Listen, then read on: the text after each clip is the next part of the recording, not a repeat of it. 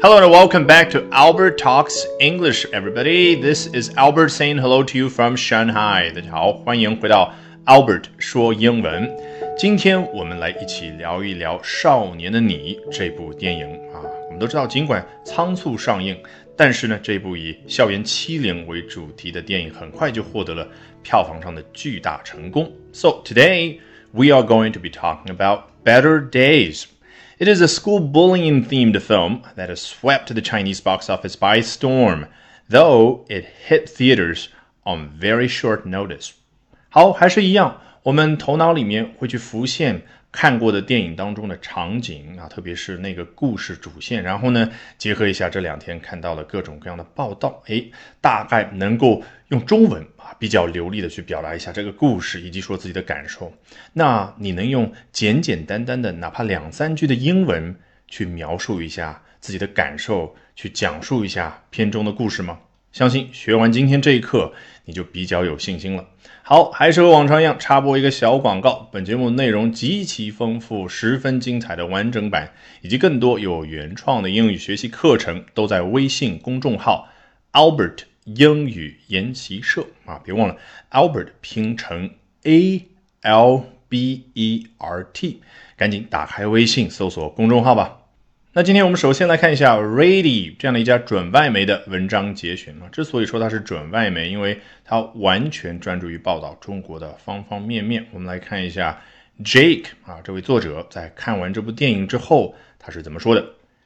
Joe plays 陈念。a seemingly meek student about to sit China's notorious college entrance exam, the Gaokao, who witnessed a friend commit suicide after being relentlessly bullied.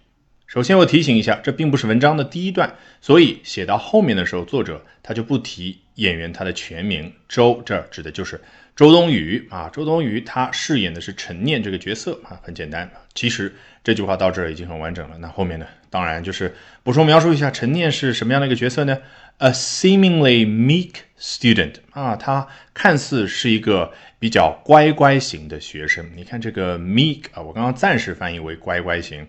关键是什么？你头脑里面最起码要去对应陈念这个角色他的形象啊。如果更好的话，你可以结合一下之前看到的纯外国人制作的那些电影，那你就理解哦，原来在他们心目当中，一个角色一个人物，他如果是 meek，那是一个什么样的形象？那你又想起来《疯狂动物城》啊，电影当中那位小兔子吗？在电影的开头，小兔子 Judy 和他的同学们为在座的家长们表演一个舞台剧，其中有台词就提到这个世界是分成两部分的，其中一部分是由 meek prey，也就是温顺的猎物，你看那个形象已经出现了，所占据的。那另外一个世界呢，是由 vicious predator，这个 vicious 啊，邪恶的、凶恶的，充分可以去形容。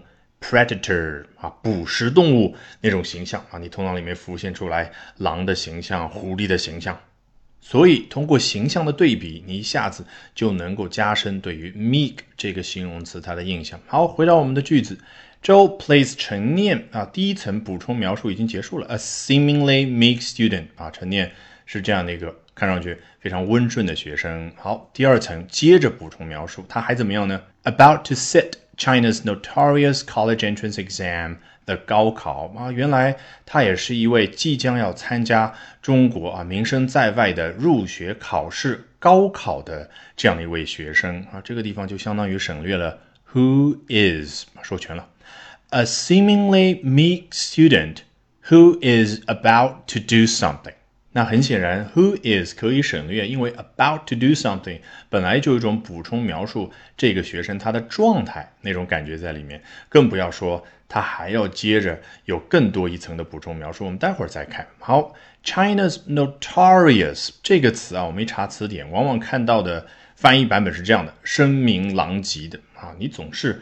把它和负面的东西联系在一起，但其实人家这不是要说啊，中国大学入学考试高考是多么的糟糕，多么的坏。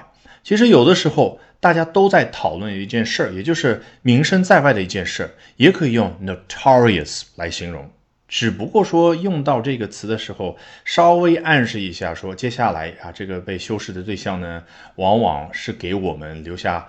很深的情感上的一些印记啊，比如说大家都能够回忆一下当年的高考是比较的苦涩的。本节目内容极其丰富，十分精彩的完整版以及更多有原创的英语学习课程都在微信公众号 Albert 英语研习社啊，别忘了 Albert 拼成 A L B E R T，赶紧打开微信搜索公众号吧。